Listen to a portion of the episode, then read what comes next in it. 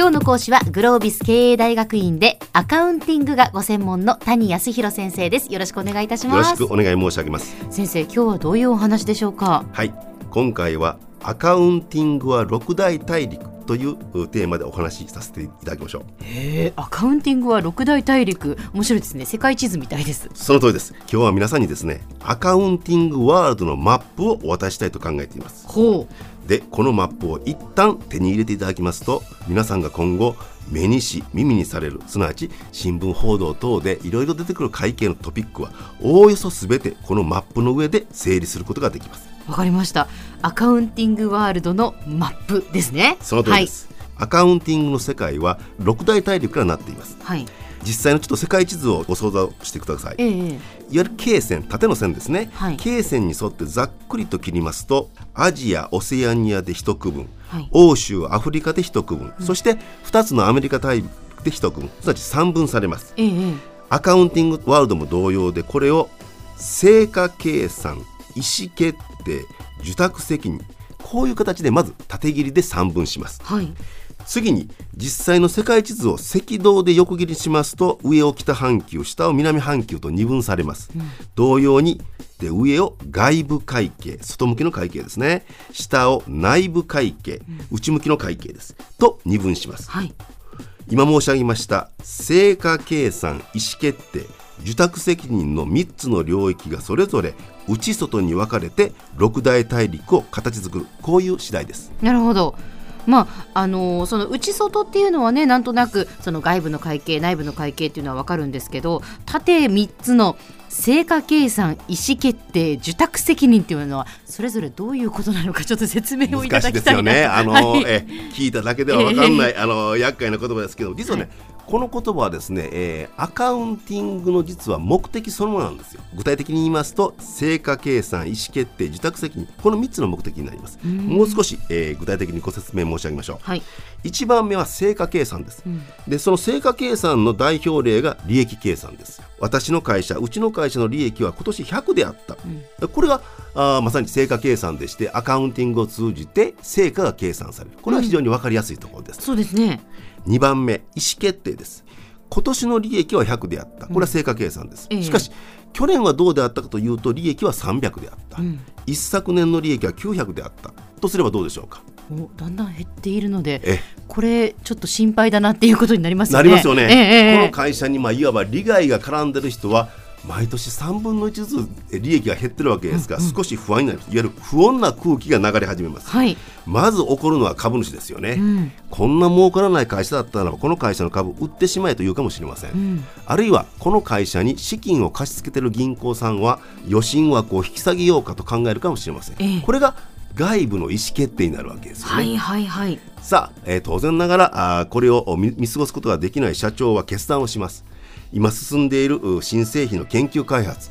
これを急がせなければ研究開発部門に葉っぱをかけるかもしれません。工場長はうちが利益が上がんないのは年々製造の原価が高まってるからだ。コスト削減を図ろう。こういう形で企業の内部外部で会計アカウンティングというものを手がかりにして意思決定が始まります。これが2番目意思決定の部分です。ええ3番目受託責任。これは少し、えー話が変わりまして株式会社という制度を考えるとこの部分が見えてきます。株式会社というのは株主が自らの資金を経営者に委託します。預けるわけですね、ええ。で経営者は今度は逆に株主さんの資金を受託します。預かるわけですね。ここで資金の委託受託という関係が生じます。うん。すると委託した株主の側からしますと私の委託した300万円をきちんと運用してくれるかこれに当然ながら強い関心を持ちます、えええ経営者の側すなわち社長の側は他人の資金を預かった者としての受託責任というものが生じます、うん。でここでアカウンティングは経営陣の皆さんの受託責任の達成の手段と実はなるんです、ただ詳しいお話は会を改めてもう一度したいと思いますので、えー今日のところはご心配なく。わかりました。このように縦切りの成果計算意思決定受託責任の3領域はそれぞれアカウンティングの3つの目的に他ならないというわけです、それではちょっと大陸の名前をご紹介申し上げましょう、はい。えー第1の成果計算。これが対外的に行われますと第一大陸財務会計となります。はい。体内的に実行されますと原価計算。これが第二大陸となります、うん。2番目の意思決定が企業外部の利害関係者によって実行されますと第三大陸財務報告となります。はい対しまして企業内部の利害関係者によって実行されますと4番目の大陸管理会計となります。はい。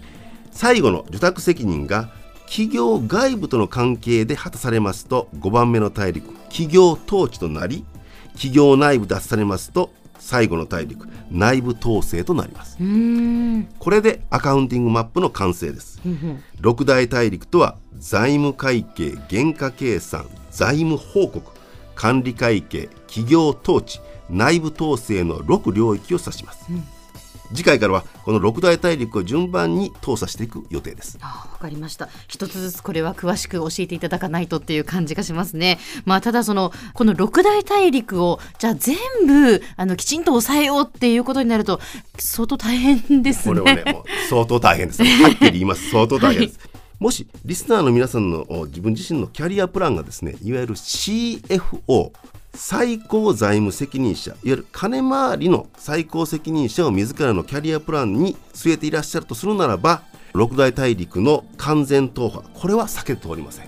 もし自らのビジネスキャリアの目標を CEO 最高お経営責任者いわゆるまあ社長トップですね、ええこちらの方に置かれていらっしゃる方は CFO が提供してくれるそのような戦略やあ策がいい策か悪い策かということを判断できる程度には六大大陸を巡り歩いていただく必要があります。うん最後にまだご自身お若くってゆくゆくは当然 CEO や CFO を目指されるにしても当面はとおっしゃる方も多いと思います。ええこのような方々は現在のご自身の職責が六大大陸のどこに関連を持つかこれを確認してください。わかりましたでは先生今日のまとめをお願いしますはい。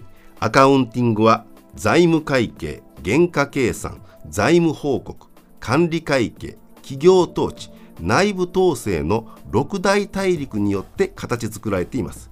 すべての会計トピックはこのどこかに座標を持っています。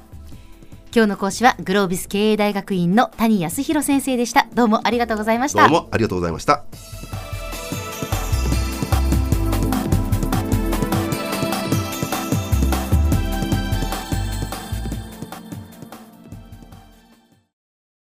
ゾクゾクグイグイメラメラつながる。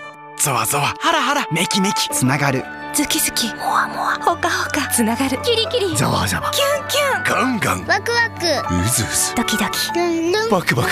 九州人のいろんな気持ちつなげます。九州から輝こう。キラキラつながる。 QTnet